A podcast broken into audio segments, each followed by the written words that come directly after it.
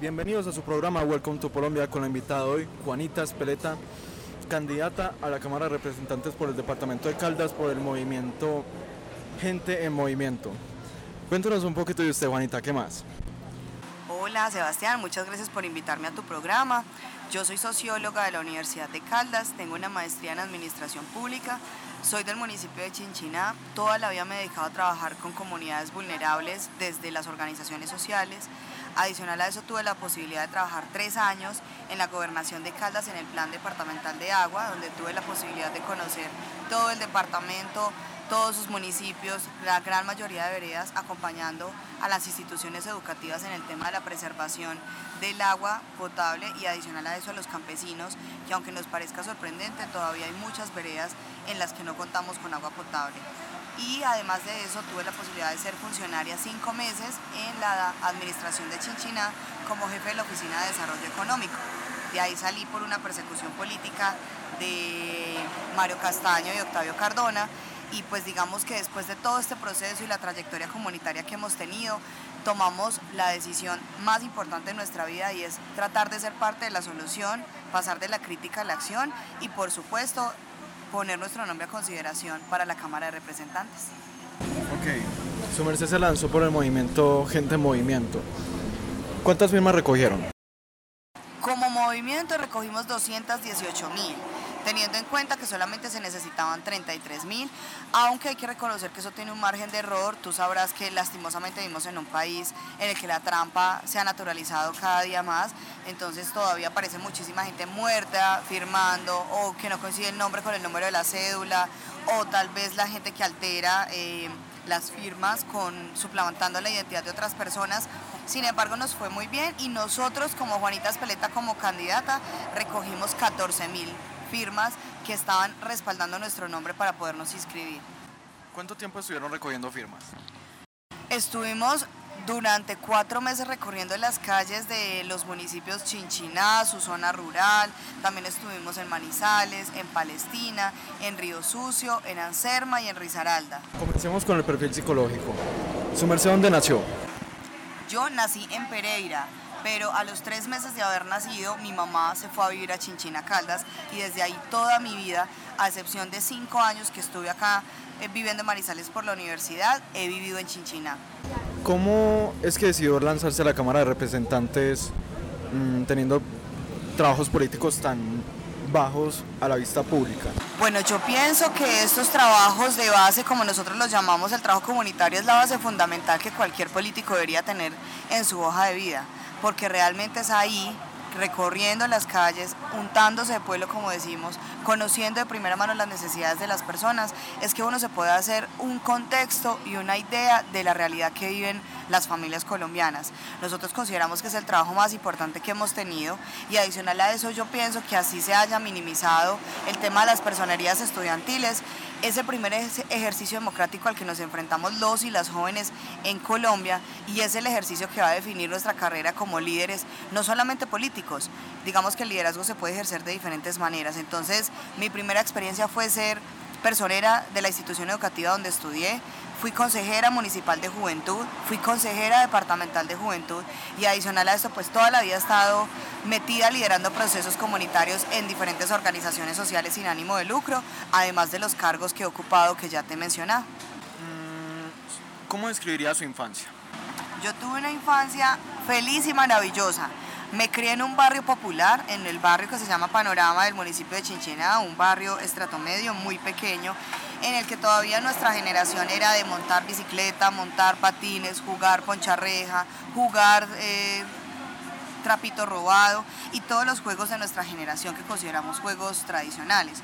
Sin duda ahí formé las bases de una infancia que me permitieron expresarme libremente, de vestirme como quería, de jugar con lo que yo quisiera, sin necesidad de tener estigmas y pienso que ha sido la base más maravillosa para que la Juanita de hoy sea lo que es. Normalmente las personas que somos políticos tenemos un pasado en las instituciones educativas un poco más raro de lo normal. ¿Su merced era de las rebeldes o de la niña que traía todos los puntajes al 100?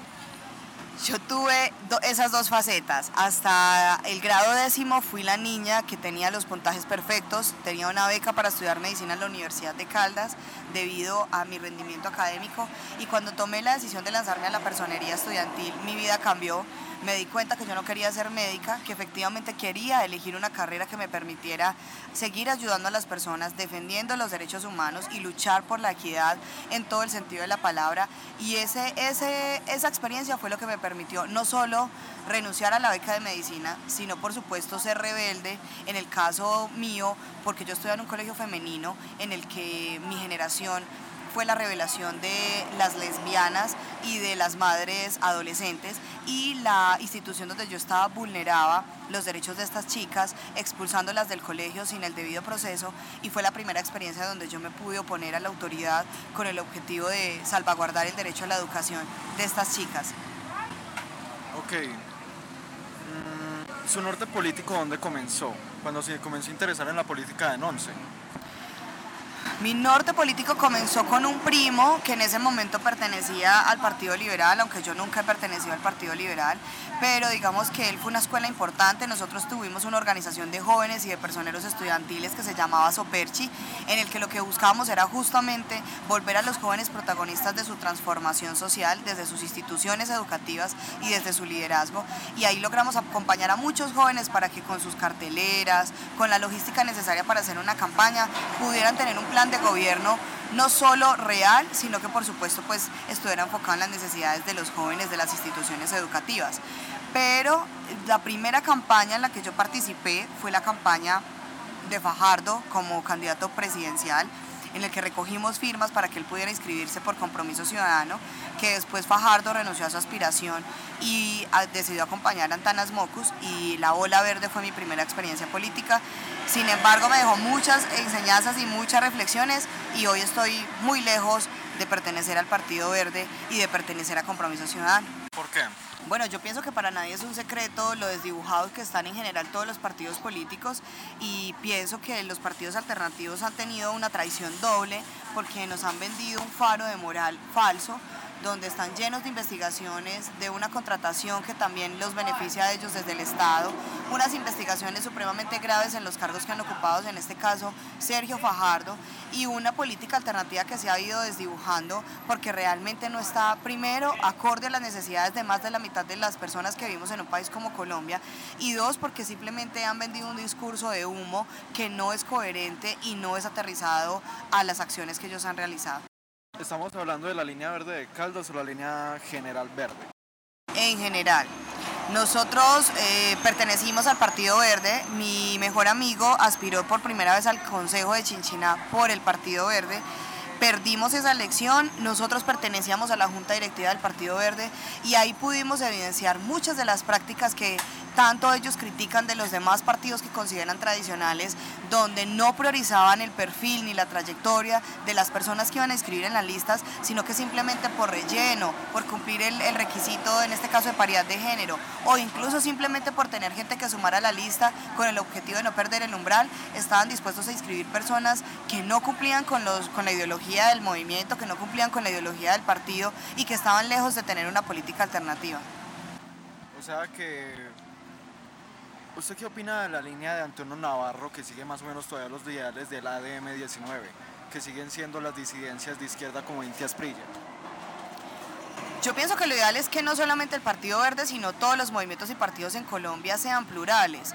Y eso también hace difícil que uno pueda definir la ideología de un movimiento de una manera concreta, ¿cierto? Porque pues todos tenemos pensamientos distintos hemos hecho acuerdos sobre lo fundamental y siempre soy partidaria de eso. Pienso que esa línea ha sido un poco más coherente, sin embargo, eh, nada es ajeno a la realidad de lo que está viviendo el Partido Verde con el Pacto Histórico en todo Colombia, en el que se han aliado en algunas regiones del país, en el que las directrices se han dado directamente desde Bogotá, desconociendo los liderazgos en los territorios y en lo local. Y a mí eso me parece una acción supremamente arbitraria y atrevida. Quienes deberían estar eligiendo sus propios dirigentes y sus propios representantes son los municipios, los departamentos pero esperar una orden de Bogotá por una puja de poderes que venga a decir quién debe merecer o no el aval, pues me parece un irrespeto profundo a los procesos y a los proyectos que se estén dando en, las localidades. Yo tengo la teoría de que eso más o menos pasó con Juan Sebastián. según lo que me dijo en la entrevista, que de un momento a otro desaparezca un naval es muy raro. Y también me pareció también muy extraño que hubiera tenido un naval y de, un momento a otro, uff, porque la línea de él, ¿qué, ¿qué, habrá pasado? Siendo coherente, el, el, mismo naval que le iban a dar a Juan Sebastián se lo dieron al primo, al primo Santiago, Santiago Osorio Marín. Y ya tenemos escándalos en la alcaldía que han sido denunciados por el profesor Guillermo Mae, que hasta han pedido 40, 40 votos para ellos. Entonces, ¿usted, ¿usted qué opina de estos atropellos desde el verde a sus líneas y a sus, y a sus candidatos que han sido atropellados en Caldas? Yo pienso que más que los atropellos, Sebastián, tenemos que tener en cuenta la crisis de legitimidad que tienen los partidos políticos. Y pienso que cada vez más las personas votamos por las personas y no por un partido político. Y eso no solamente se ve en Caldas, sino en todo Colombia. Todos los partidos políticos tienen errores, han cometido muchísimas faltas a la moralidad, a la coherencia y a la representatividad en últimas que exige la ciudadanía. Parte de eso se ve en el Partido Verde. Recordemos que Juan Sebastián militó apenas en el Partido Verde desde hace un año, que él era diputado por el partido de la U, renunció para poder aspirar y supongo que esto también hizo o causó molestia en unas, en unas facciones del Partido Verde que decidieron darle avales a personas que tal vez llevaban una trayectoria dentro de su movimiento mucho más grande y con mucho más anterioridad.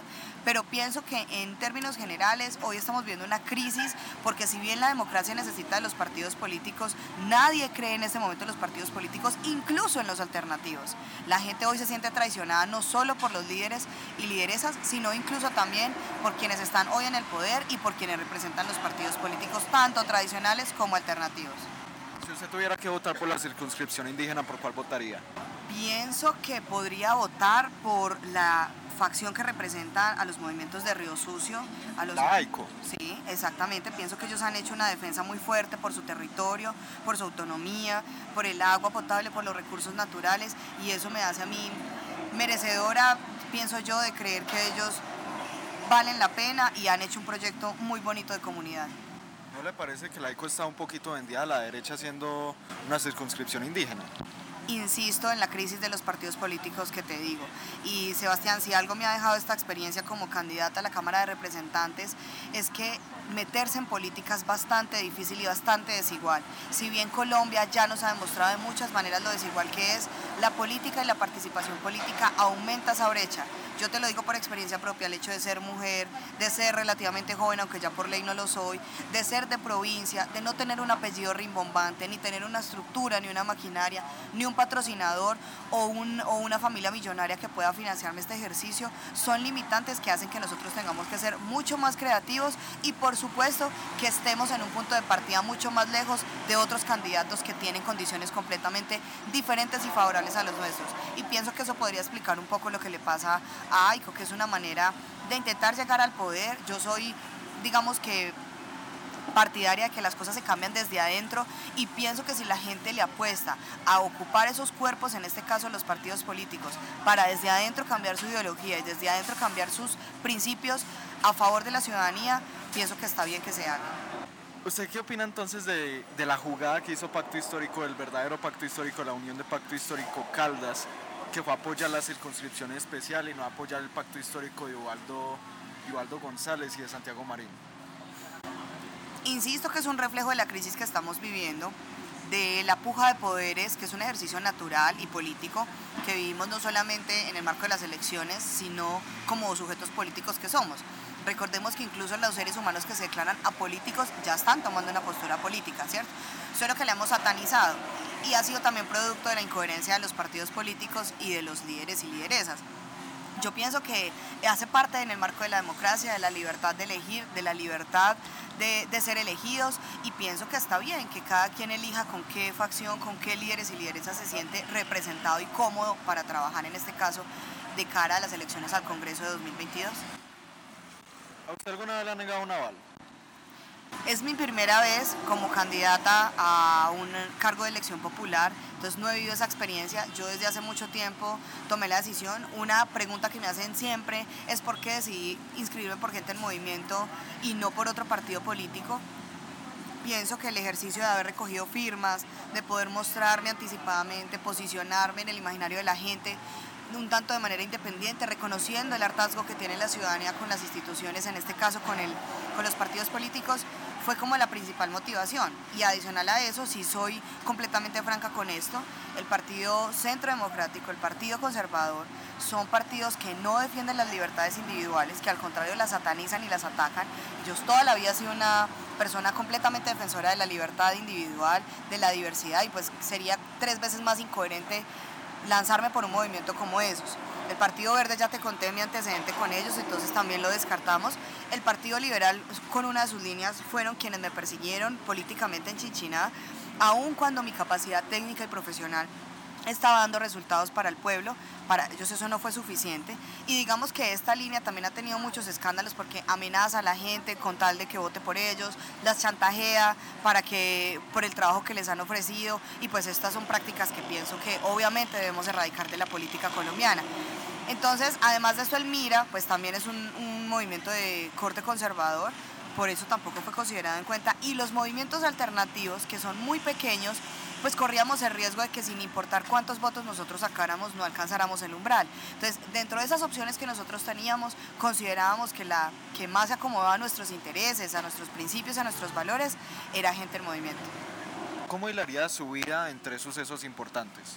Sin duda, te digo que eh, uno de los actos que más marcó mi existencia fue el hecho de haber sido personera estudiantil ese fue como la apertura a este mundo, que aunque es un oficio muy desprestigiado, que es un oficio en el que la gente le tiene muchísima prevención, es el oficio donde realmente uno está al servicio de la gente y tiene la capacidad de impactar positivamente la vida de las personas.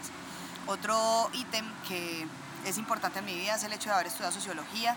La sociología sin duda fue una carrera que me permitió entender cómo nos comportamos como sociedad, como seres humanos y sobre todo reafirmar la importancia que tiene no solo estudiar desde un escritorio lo que pasa en las comunidades y lo que pasa en nuestro país, sino ponerse a disposición de ser parte de la solución y por supuesto ayudar desde la academia a con las comunidades construir las soluciones a las problemáticas que necesitamos. Y un tercer ítem yo pensaría que fue haber sido funcionaria de la alcaldía de Chinchiná en el que por esa persecución política es que hoy tomamos la decisión de participar. Yo nunca había tenido aspiraciones electorales. Es más, si esa persecución no se hubiera dado en Chinchiná, yo hubiera seguido mi vida como funcionaria de la Oficina de Desarrollo Económico hasta que terminara el mandato del alcalde actual. Y otro, que es el mejor trabajo que he tenido toda, durante mi vida, es haber podido ayudar a que muchas comunidades campesinas pudieran tener agua potable y acueducto y ser las gestoras de su propio acueducto. Su merced feminista. ¿De qué teoría? Así como los partidos políticos tienen una diversidad y una pluralidad en sus principios y en las cosas que defienden, yo pienso que el feminismo es igual, ¿cierto? Pienso que toda mujer ha vivido condiciones completamente distintas y eso hace que su feminismo sea su propia construcción intentar encasillar a las mujeres en X o Y feminismo, a mi juicio, es innecesario. Tú no puedes hablar de feminismo en Chinchiná como si fuera igual que en Manizales, y en Manizales no puedes hablarlo como si fuera igual en Milán, que como si fuera igual que en la comuna San José, y no puedes hablarlo en Caldas igual como si fuera Chocó, Quibdó, bueno, y toda la zona del Pacífico que ha vivido cosas completamente distintas a nosotros. Entonces yo pienso que el feminismo, más allá de, ceñirse a una teoría, lo que debe defender es esa equidad, esas nuevas masculinidades en las que el hombre también pueda sentir, pueda expresar cómo se siente, pueda obviamente erradicar todo sinónimo de violencia, pero en el que las mujeres también podamos por fin cerrar esa brecha en la que nos pagan menos o ni siquiera nos contratan para ciertos oficios, en las que se nos sataniza por cómo nos vestimos, cómo nos expresamos, cómo vivimos la sexualidad, pero sobre todo yo pienso que el feminismo debe estar a favor de la defensa de los derechos humanos y de que a nadie se le juzgue ni por su color de piel, ni por cómo vive su sexualidad, ni por cómo se viste. ¿qué opina del uso recreativo de la marihuana? Yo pienso que eso hace parte de la libertad individual y que somos una sociedad mojigata, una sociedad bastante doble moral, en el que hemos aprobado el consumo del alcohol, en el que está completamente comprobado que incluso causa más muertes, asesinatos, accidentes y ocasiones eh, donde se está involucrando la violencia que la misma marihuana. Y pienso que no hemos dado un debate serio porque tal vez nos hemos dejado permear por unas costumbres bastante conservadoras, bastante paquidérmicas que han imposibilitado estar a favor de la libertad individual y de legalizar un cultivo que seguramente le podría dar bastante recursos e ingresos a muchas familias, no solamente de la zona rural, sino por supuesto de este país que todos los días vive del rebusque. Su merced tiene historia con un grupo que se llama Chinchiná Resiste, el nuevo grupo que sacó Álvaro Uribe de Chinchiná. Su merced tuvo unos inconvenientes con ellos. No, no me terminaron de decir con ellos porque terminé mi trabajo además con ellos y las personas que estaba trabajando en ese momento. ¿Qué, ¿Cuál fue ese inconveniente? Bueno, yo pienso que para eso hay que contar varias cosas. Lo primero es que Chinchina Resiste no fue el único que sacó a, Álvaro Uribe de Chinchina, fue la ciudadanía y entre ellos líderes de Chinchina Resiste, ¿sí? Eh, lo otro es que Chinchina Resiste surgió en una coyuntura del estallido social en el que varios jóvenes salieron a protestar, fueron detenidos arbitrariamente, toda la violación de los derechos humanos que ya conocemos y parece que se vuelve paisaje en Colombia. Y nosotros estuvimos siempre a favor de defender esas irregularidades que estaban sucediendo. Nosotros prestamos acompañamiento jurídico, prestamos acompañamiento social, prestamos acompañamiento legal para que ellos pudieran salir en, esos, en esas marchas en las que obviamente fueron detenidos de manera arbitraria. Yo fui fiel promotora de la defensa de los derechos humanos, marché como una ciudadana cualquiera, indignada, enojada y asqueada de la clase política que hoy nos gobierna. y sobre todo, me enfrenté a la policía que impedía realizar ollas comunitarias, que impedía realizar eh, plantones, que impedía realizar performance y todas estas manifestaciones que son propias o que fueron propias del estallido social. Chinchina Resiste tiene una ideología que es distinta a la mía políticamente. Ellos están en un proceso de crítica fuerte con todo lo que representa una política tradicional, todo lo que para ellos representa una política mañosa y a raíz de eso pues nos hemos distanciado, sobre todo porque ellos consideran que eh, el hecho de estar en Gente en Movimiento y cuyo líder es Mauricio Liscano, pues representa que yo sea más de lo mismo y que yo sea incoherente por decir que los de siempre nos han fallado siempre. Cuando insisto en lo que te he dicho durante toda esta entrevista, que eh, es necesario tener en cuenta el proceso, el proyecto de las personas que hoy están en los partidos políticos, porque cada movimiento y cada partido tiene gente completamente interesante, gente que ha dado la vida y que ha dado toda su trayectoria para hacer que los derechos humanos se respeten y puedan valer la pena, y hay otras personas que efectivamente han cometido muchos errores. Pero si te refieres al último caso, es que Chinchena resiste. Como lista independiente tuvo la posibilidad de elegir cinco curules en los CMJ y ellos asumen que por la cercanía que tiene mi mejor amigo con la gran mayoría de consejeros municipales de juventud, nosotros estamos coartando la capacidad de expresarse libremente, cosa que me parece bastante doble moral porque no sé si tú viste en Chinchina o incluso en otros lugares cómo ciertos líderes de, por ejemplo, movimientos como Dignidad se atrevían a decir que los manifestantes salían porque los manipulaban, porque los compraban, porque les pagaban y me parece que Chinchina resiste cuando hace este tipo de denuncias está cayendo un poco en ese mismo discurso y en ese mismo juego de asumir que la gente no tiene un criterio, que los y las jóvenes que hoy están siendo elegidas como consejeras municipales de juventud no tienen la capacidad y la autonomía de decidir por su propia cuenta por quién quieren votar, cómo elegir su junta directiva. Y te lo digo con toda honestidad, me parece que cada quien vive los procesos como quiere. Juanita Espeleta hoy no está interesada en permear los consejos municipales de juventud. Genial que todos los jóvenes quieran participar en política, pero hoy yo estoy en un proceso completamente distinto, mucho más grande como es la Cámara de Representantes y estoy lejos de querer que en este caso los y las jóvenes que son nuestro relevo generacional obedezcan como perros lo que una persona diga y no tengo ningún tipo pues como de interés en ese, en ese tema. Más allá de que considero que es bastante grave las denuncias que Chinchina Resiste ha hecho porque no tienen evidencias claras de cómo nosotros estamos coartando a estos chicos. Eso tú lo sabes que desde el derecho nosotros fácilmente podríamos denunciarlo porque están atentando contra una campaña que ha sido transparente, que ha sido honesta, de la cual ellos mismos han sido partícipes en algunas circunstancias. Incluso cuando estuvimos en el paro, ellos mismos vieron cómo estaba a disposición nuestra logística, nuestros recursos, porque era una causa común que estábamos defendiendo. Y me parece bastante triste que por dejarse apasionar eh, de manera sesgada utilicen una información que no es cierta, que no es veraz y que además ellos no tienen cómo comprobarlo en contra de nosotros. Pero en el marco de la democracia y de la libertad de expresión, pienso que esos debates hay que darlos y que ellos son completamente autónomos de forjar su propio criterio político y de estar distanciados en este caso de una mujer como yo y de las propuestas que tengo. Si alguna vez estuvo en un tropel. Tropeles contra el ESMAD, primera línea contra el Ah, ok. La primera experiencia que yo tuve contra el ESMAD fue en la Universidad de Caldas en el paro del 2009, donde el rector de esa época autorizó el ingreso del ESMAD a la Universidad de Caldas. Las universidades se turnan por facultades, quién hace la comida, quién hace el canelazo, quién pone la música, quién hace la jornada de reflexión. Y esa noche en la que yo participé a sociología le tocaba hacer la comida para las personas que estaban acampando dentro de la universidad. Más o menos alrededor de las 11 de la noche, cuando yo ya me disponía a irme para mi casa, que ya estaba viendo acá en Manizales, sentimos como el ESMAD comenzó a descender del cable plaza hacia la Universidad Sede Central y por supuesto cómo ingresaron. Yo solo recuerdo que un chico me cogió de la mano, yo cogí de la mano a la amiga con la que estaba, atravesamos todo el jardín botánico y terminamos en Fátima, tomamos un taxi en lo que pasó y pues obviamente en el transcurso de eso vimos cómo se atropellaban todo tipo de derechos humanos que ya es bastante con, conocedor toda la comunidad de Manizales y pues de, Colombia, en el que arrastraban del pelo a las mujeres, las metían en tanquetas, les echaban gas lacrimógeno, golpeaban a los estudiantes, los detenían arbitrariamente, los liberaban en CAI de barrios peligrosos para que a los chicos les pasaran cosas y adicional a eso les hacían firmar documentos como si esa noche no hubiera pasado nada. Esa fue mi primera experiencia.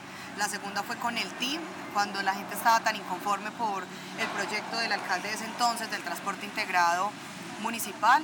Y pues adicional a eso, eh, no, pienso que lo otro fue con la policía directamente en este estallido social que vivimos desde el municipio de Chinchina. Entonces usted vivió los 12. Viví los 12. ¿A qué te refieres? Las 12 capuchas que colgaron del Vizcaya. Ah, eh, sí, efectivamente, digamos que fuimos testigos de ese, de ese, de ese acto y, en el estallido social reciente también vimos como por ejemplo el SMAT en Fátima, por todo el sector de la NEA y de Maltería también estaba pues fuertemente atropellando en este caso el derecho a la manifestación y a la protesta que los chicos y las chicas estaban haciendo en la ciudad de Manizales. Y pues eso es bastante impactante porque es una ciudad que yo conozco, es una ciudad donde, donde viví, es un sector en el que obviamente tuve muchas historias, mucho aprendizaje y pues es muy triste verlo manchado de sangre, de opresión y de toda la arbitrariedad que la fuerza pública puede cometer. ¿Su merced leyó El arte de la guerra? Sí, señor. Es un libro bastante común y popular en sociología y sobre todo en áreas o en materias como sociología política. Hablando de la sociología, yo en medio del paro conocí varios sociólogos y yo puedo decir que son las personas más locas que he conocido. Uno fue un excombatiente. Eh, supuestamente puso bombas aquí en Manizales. Es una persona un tanto salida de sus cabales, no tanto por estudiar sociología, se especializó en sociología pues para estudiar el humano y ser más carismático. La cosa con los sociólogos está en que pueden estudiar la sociedad, su merced, ¿qué, ¿qué puede decir de Manizales en cuanto a salud mental?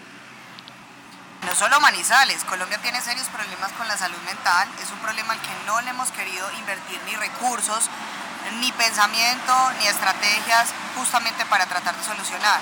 Somos un país que, además de ser violento, somos un país triste que todo lo disfraza supuestamente con una felicidad que nos da eh, el hecho de ser muy berracos, el hecho de esforzarnos por salir adelante, de no dejarnos amilanar por las cosas que nos suceden, pero no estamos preparados desde las instituciones de la salud, desde las administraciones públicas para atender la cantidad de cosas que sienten hoy no solamente los y las jóvenes, sino las comunidades en general y sobre todo teniendo en cuenta que tenemos un sistema económico que nos hace todo el tiempo estar pensando en dinero, que nos hace todo el tiempo estar pensando que lo único que valemos es el dinero que producimos y el tiempo que tenemos que invertir para producir ese dinero. Y eso nos ha hecho muchísimo daño, ha hecho que nos sintamos frustrados, ha hecho que por ejemplo los temas de empleo, los temas del ocio y no pensar en, otras cosas que no sea ser productivos nos lleve a estar tristes, nos lleve a estar depresivos, nos lleve a estar ansiosos y que sea una enfermedad silenciosa en la que los gobiernos todavía se hacen los sordos y no le quieren prestar la suficiente atención. No solamente desde la prevención, que eso obviamente evitaría muchísimos flagelos a los que hoy tenemos, el consumo, el suicidio, los habitantes de calle y toda la cantidad de relaciones violentas que hoy tenemos dentro de los hogares que han sido producto justamente de la ausencia de una política pública seria que esté a favor de la salud mental y de la terapia, no solamente con un enfoque, sino con un enfoque diferencial en la que la gente no tenga que hacer fila, no solo para pedir un medicamento, sino para pedir cita con un psicólogo o que el psiquiatra lo único que vea sea la medicación como solución a los problemas que nosotros tenemos. Su ¿Su merced qué piensa de, las, de los cinco partidos políticos que tienen Cámara de Representantes y Senado aquí en Caldas? Bueno, pienso que más que los partidos políticos es que el único congresista que fue capaz de oponerse a las nefastas políticas nacionales que estaba proponiendo en este caso Iván Duque fue José Luis Correa el único que salió a marchar como ciudadano, que desde su curul como representante de la Cámara por Caldas votó en contra de la reforma tributaria, se negó a estar a favor de la reforma a la salud, votó a favor de la, de la moción de censura, fue José Luis. Los demás por A o por B efectivamente pues fueron cómplices, ya sea porque votaron como en el caso de Mario Castaño y fue ponente de la reforma tributaria, eso a la gente no se le puede olvidar, o los demás que simplemente votaron positivo o no participaron de la sesión. José Luis Correa sí es senador ahora. Ve, Cámara de Representantes. Es representante de la Cámara, pero él está aspirando al Senado en este momento. Ok. José Luis está involucrado en este momento en el mismo cuento de Santiago Marín, que ha comprado votos supuestamente y también ha coaccionado gente en la alcaldía, según Guillermo Calvomae. Y el profesor es ex asesor político de Gustavo Petro, ex profesor de la Autónoma. Cualquier persona en el ámbito político podría decir que si él lo dice es verdad. ¿Usted qué opina de estas coerciones para comprar votos? Bueno, y además, él, este profesor también fue muy cercano a Carlos Mario Marín, ¿no? Porque pues, recordemos que Carlos Mario se egresaba de la Universidad Autónoma. Yo pienso que sin importar quién sea el promotor de coartar el voto, esas investigaciones se tienen que tomar de manera muy seria y por supuesto que tienen que tener las sanciones disciplinarias necesarias para que las prácticas en Colombia empiecen a, cambiar. Hoy el escándalo es ese, no sabemos, digamos que la evidencia nos lo arrojará y la Corporación Cívica también nos dirá si es cierto, si no y en qué proporción se está dando. Muchas veces esas prácticas se dan a espaldas de los mismos líderes y lideresas, pero nos tenemos que hacer responsables de lo que pasa a nuestras espaldas también. Pero es importante mencionar que ellos no son los únicos que están involucrados en eso, sino que toda la vida esa práctica se nos ha vuelto paisaje. El hecho de chantajear a la gente para que si no trabaja políticamente con alguien se va a quedar sin trabajo, que los amenacen, que los humillen con las ayudas que se han dado cuando la política está por encima de un color y de las necesidades de las personas. Entonces pienso que como sociedad tenemos que darle toda la seriedad del caso a este tipo de, investigaciones y que se esclarezca con toda la evidencia suficiente para poder tener la claridad de lo sucedido. Hablando de eso, de que la política debería estar arriba de los colores, aquí tenemos una comunidad vulnerable, la Comuna 10. Tenemos varias comunidades vulnerables, diría que de Arrayanes hasta Bajo Andes, tenemos comunidades muy vulnerables y en su cierto momento de campaña del 2000 que 2016 era cuando se lanzó Octavio a la, alcaldía. Sí, cuando 2016, no, yo creo que fue antes. Fue antes porque Octavio fue alcalde antes de Carlos Mario y Carlos Mario se eligió en el 2000, ah bueno, sí, 2016-2019, tienes razón. Ok. ¿Qué pasó con eh, Octavio? Vino aquí a la comunidad de Arrayanes, bajo Andes, ofreció muchas cosas en eso que iba a poner alumbrado público, que iba a ayudar económicamente a muchas personas. Y a día de hoy no se ha visto nada y lastimosamente ese proceso se perdió, ya que difícilmente un habitante de esos podría tener una cámara o un celular con que grabar este proceso. El atropello hacia las comunidades vulnerables se ha, se ha visto no solamente con Octavio, sino también con Carlos Mario, con la comunidad del Guamo. Su merced que ha trabajado con estas comunidades, ¿Qué siente cuando una comunidad por una ayuda se le pide un voto y después se les engañado? Eso es bastante triste y pienso que dentro de las razones que la teoría política dice que Colombia vota por hambre, por rabia, por necesidad, por ideología, por convicción, por racionalidad, por un favor. O sea, Colombia tiene todos, todas las razones por las que una persona decide votar. Pienso que decirle a una persona con hambre que vote a conciencia es bastante incoherente y grosero y atrevido. Cuando una persona que vive con hambre, que vive del día a día, pues básicamente lo único que le importa es satisfacer su necesidad inmediata. Pedirle a esa persona que piense en una persona distinta, a la que no le está ofreciendo los 50 mil, el tamal, el favor, el alumbrado, el cemento, la teja, es bastante complejo. Pienso que los gobiernos, sin importar de qué ideología sean, nos representan a todos y por lo tanto deben estar en la obligación de solucionar las problemáticas y sobre todo de resolver la insatisfacción de las necesidades que tienen hoy las más elementales en muchas comunidades, no solamente de Manizales, sino del departamento. Estamos hablando particularmente de Manizales pero tú también lo sabes, la Comuna San José es una comunidad que históricamente ha estado atropellada. Desde el macroproyecto, cuando se formuló en sus inicios, ha sido una comunidad que ha sido victimizada, revictimizada una y otra vez. Y pienso que las prácticas de prometer una y otra vez cosas que ni siquiera sabemos a ciencia cierta si podemos cumplir como políticos y gobernantes es la primera señal de alerta de que es un político mentiroso, de que es un político corrupto. Pienso que las personas cada vez tienen que ser más conscientes que un político no puede prometer las cosas hasta que no comprenda cómo va a quedar su presupuesto, hasta que de verdad no conozca cómo está su ciudad. Y muchas veces, aunque en la teoría se hace un plan de gobierno, con un contexto y con un diagnóstico actual de las ciudades o los municipios, esas cosas a veces pueden cambiar. Nadie pensaba en una pandemia pero digamos que los políticos están dispuestos, en su gran mayoría, sobre todo los tradicionales, a vender hasta su madre con tal de obtener los votos que requieren para llegar al poder y una vez están allá, como no viven las necesidades de las personas, no viven como el ciudadano de a pie, fácilmente se olvidan de lo que esas comunidades necesitan. Su merced diría que José Luis es, otra parte del Partido Liberal o es de la misma, o es de la misma facción que Octavio Mario Castaño.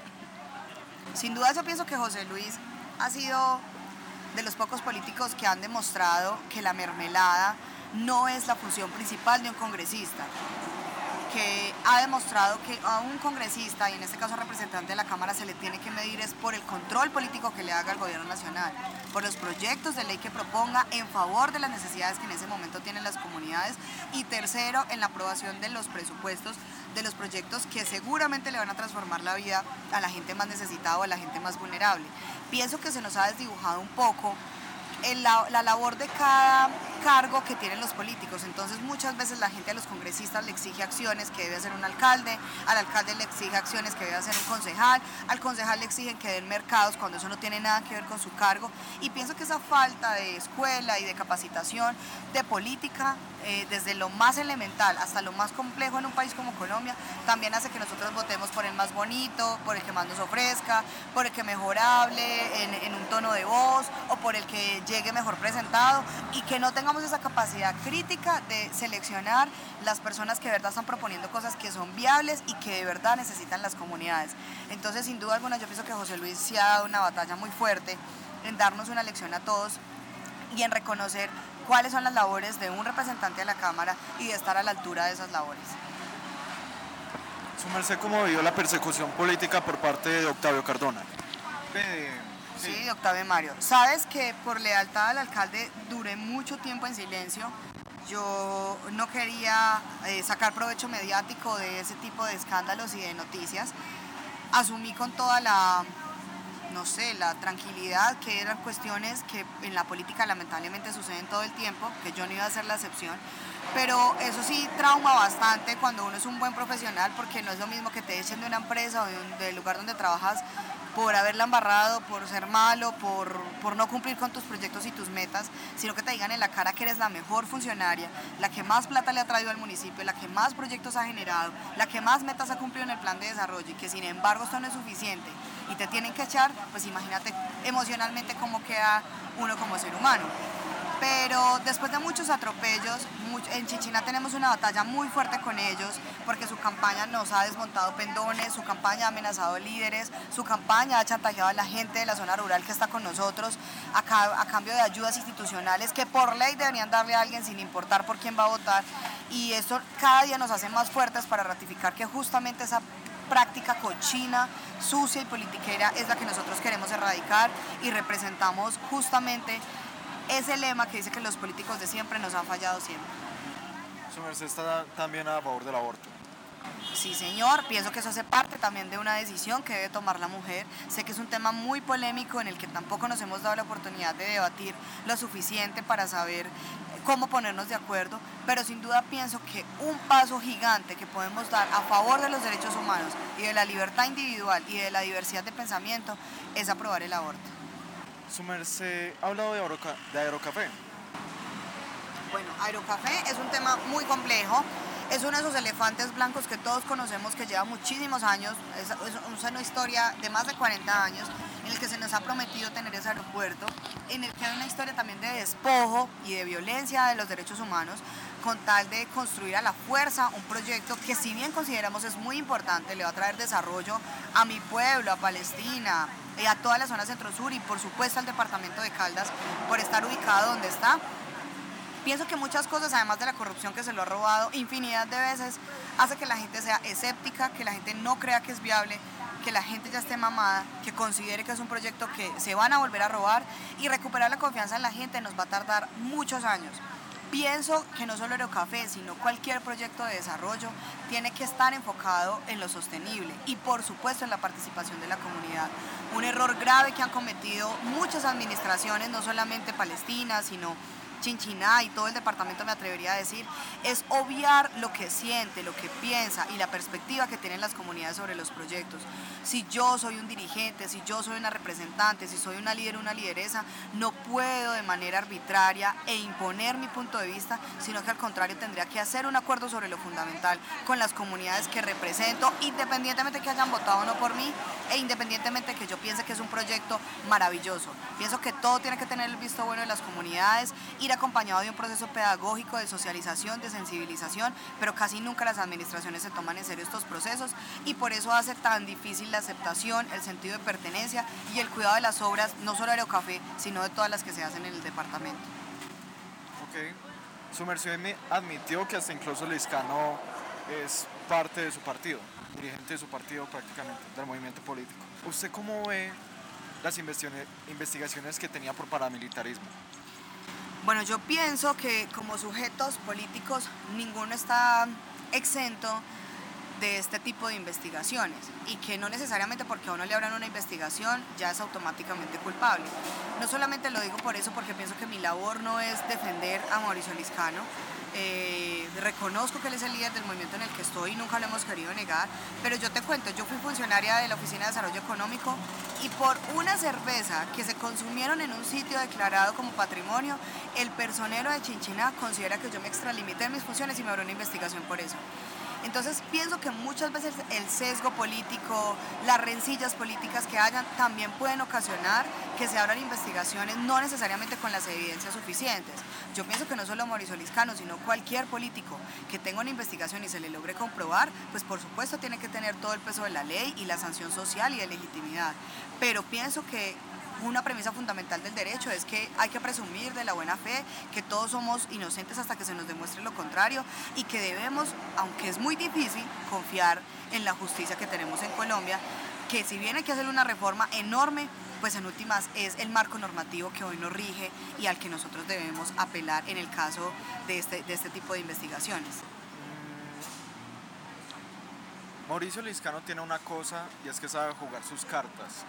Primero por el partido de la U, después por gente en movimiento. Es algo muy raro que no haya lanzado la familia de él, más que han sido una familia política del departamento de Caldas durante mucho tiempo. Mauricio Liscano no, no sé si ha sido tanto bueno o malo. Eso sí, mucho nombre, mucho nombre de lo que lo rodea me hace pensar que es más malo que bueno. Su merced, ¿qué pensaría de una versión, visión general de Liscano? Yo pienso que Mauricio Liscano, igual que muchos políticos en Colombia, han tenido un proceso muy fuerte de reflexión acerca del viraje que estamos dando como país en cuanto a política, ¿cierto? Si bien históricamente hemos sido un país gobernado por la derecha, eh, por ideología de derecha, y por lo tanto todo lo que eso implica, pienso que no solamente él, sino incluso Roy Barreras, Armando Benedetti y otros líderes que históricamente también han sido de derecha, hoy se han dado la oportunidad de dar un paso al costado y pensar en otra serie de opciones políticas y de pensar en otros trayectos políticos. Y eso hace parte de, una reflexión que todos debemos dar, independientemente que ellos sean hoy pues, eh, figuras políticas populares y reconocidas. Pienso que Mauricio vio el declive que estaba viviendo el partido de la U, que todos conocemos, eh, lo alcahuete que estaba haciendo con las políticas de gobierno nacional y que esto pues lógicamente estaba teniendo un efecto bastante fuerte en la gente porque la gente cada vez está más mamada, no solamente el presidente que tenemos, sino de la clase política en general. Y adicional a eso pienso que cualquier político que quiera seguir vigente tiene que leer muy bien el contexto y el momento que estamos viviendo para ganarse de nuevo la confianza de las personas y por supuesto para seguir trabajando con las comunidades que en últimas somos nosotros los ciudadanos los que subimos a los políticos al poder. Su merced que se llevó el paro. Yo en lo personal soy un tanto escéptica de las marchas porque he vivido muchas y pocos resultados se obtienen después de ellas. Digamos que esta última fue un poco más fuerte porque gracias a las redes sociales y a la inmediatez de la información y del acceso que podemos tener a ella, pudimos casi que vivir en tiempo real los abusos, los secuestros, las muertes, los asesinatos de la fuerza pública con respecto a los manifestantes y pues esto nos tiene que dejar una gran lección de qué tipo de fuerza pública tenemos, qué tipo de gobernantes tenemos, qué tipo de marco normativo tenemos. Pero sin duda alguna pienso que el paro tiene que traducirse en una indignación con acciones.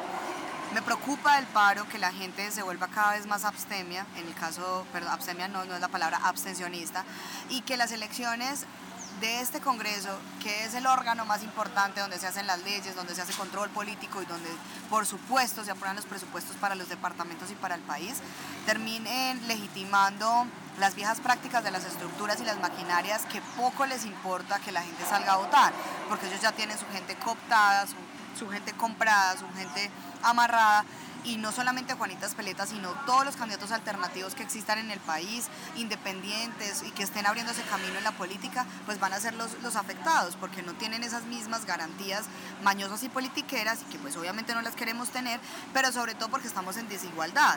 Nosotros sí tenemos que buscar los votos en la calle, en las redes sociales, en el debate, en la reflexión, eh, poner a disposición nuestra trayectoria, nuestro trabajo de campo y todo lo que hemos hecho.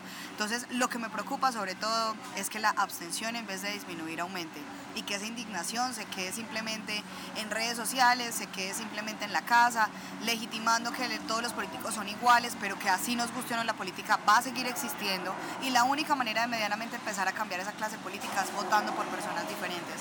Pienso que el paro con las elecciones del CMJ nos ha dejado claro que no, todavía no estamos preparados para pasar de la indignación a las urnas, que la participación no necesariamente tiene que ser electoral, por supuesto, pero sí espero que todos los colombianos y las colombianas que marchamos, que protestamos, que salimos a gritar en contra de este gobierno y a gritar en contra del Congreso corrupto y vendido que tenemos, pues podamos elegir personas diferentes para medianamente empezar ese camino de la renovación del Congreso.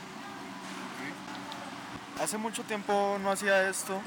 Eh, tengo una sección final en mi canal que se llama Host Rivers. Es yo darle el host a usted y usted tiene derecho de preguntarme a mí. ¿Cuál es la intención de hacer todo este proceso de entrevistas y de investigación de los y las candidatas? Primero, las opiniones pesan más que un hijo de putazo. Yo se lo dije a varios CMJ tratando de conseguir el número de Carlos Mario que ya lo de los Yaromos tenía que pasar del hijo de putazo al venga y sentémonos, hablemos de lo que pasó. Entonces en, este, en esta búsqueda de las opiniones, pues ya me he sentado con un uribista, con una persona que fue ex candidato de la U. Entonces ya tengo esta meta más por una conversación y por una opinión. ¿Cuáles son las perspectivas o las percepciones que te has llevado de la gente que has entrevistado? Es un poco complicado, porque se entiende el panorama, yo ya entiendo más, más bien el, per- el perfil psicológico de la persona. Con Chucho Espina yo podría decir, le, iba a poner un, título, eh, me pidieron que lo cambiara, una persona.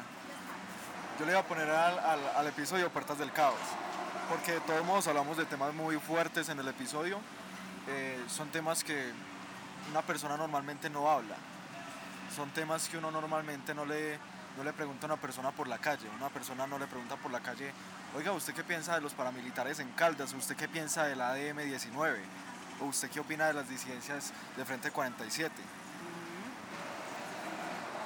De Chucho tenía esa visión de que él puede ser o muy bueno o muy malo para Caldas, puede ser un chano poniendo peajes por todo, por todo lado, o puede ser ese uribista que de todos modos pueda hacer algo por Caldas desde su visión de derecha. Están esos dos extremos que puede ser la puerta. Desde otra visión filosófica también tenía esa visión del caos, porque el caos no es bueno ni malo, solamente se transforma. De Juan Sebastián yo puedo decir que cambió totalmente la perspectiva porque lo conocí. Yo tenía, yo tenía la conciencia de que era parte del clan político de Carlos Mario por ser parte de la barra y también que tenía eh, este, un proceso por doble militancia. Y no, efectivamente no. Eh, y esas son las perspectivas que he tenido hasta el momento. ¿Y a ti qué te dejó el paro? A mí que me dejó el paro, una intervención por la SIGIN, tres intentos de asesinato, que me quitaron el aval en, en Colombia Humana UP. El paro no dejó cosas buenas, solamente perdí cosas. ¿Y qué piensas de la educación en Colombia? La educación en Colombia es otro eslabón. El MOVIR se vendió desde, desde hace mucho tiempo o desde sus inicios a la, a la institucionalidad. El MOVIR no es un elemento que esté a favor o en contra, es ese tibio que donde haya más plata se mete. FECODE no le interesa los profesores o, no, o, no, o, le interesan los estudiantes. Las cabezas de FECODE puedo decir que son una de las cabezas más corruptas entre los sindicatos por los intereses económicos que ya pasaron incluso otros eslabones políticos peores que políticos que deberían estar haciendo su gestión a favor del pueblo. Y ellos deberían, por ser un sindicato, pero efectivamente eso no se ve desde el sistema PAE. Ejemplo, en Gallinazo tenemos, teníamos, desde hace tiempo se hizo la denuncia más, más o menos a mediados de, de 2021, el sistema PAE en Gallinazo tenía una falencia gigante.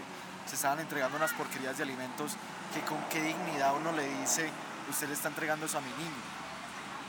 Lastimosamente no he tenido las herramientas legales para denunciar eso, pero ojalá este año el sistema, el sistema PAE con ayuda de algunos concejales pueda, pueda mejorar. Yo pienso que para terminar te habrás podido dar cuenta que la corrupción no solamente nos carcome desde la clase política, sino que es un flagelo que vivimos desde cuando nos colamos en la fila, desde cuando nos tragábamos el semáforo en rojo, desde que robamos el billete que se le cae a la persona. Y si bien los políticos tenemos que dar ejemplo, la mejor revolución que podemos hacer los ciudadanos es validar que la honestidad es el camino. Tú sabes que vivimos en una sociedad en la que ser pillo paga, en la que se le está diciendo a todo el mundo que tiene que ser malicioso, que tiene que ser avispado, que ser honesto no vale la pena, que ser un bobo, que es dejarse la montar de la gente y esto aunado a la cultura del narcotráfico que tanto daño nos ha hecho, pues ha hecho que hoy nosotros estemos en una crisis de valores bastante profunda. Muchas gracias por este espacio, por invitarme y seré bienvenida cuando tú quieras. Lo agradezco. Si finalizamos, les agradezco a las personas que oyen, ven, sintonizan, etcétera, etcétera, etcétera. Eh, ya para finalizar, te voy a pedir por favor, pues cuando salga, compartirlo. Eh, y la segunda, si son favores más específicos, eh, personas interesantes para traer al programa.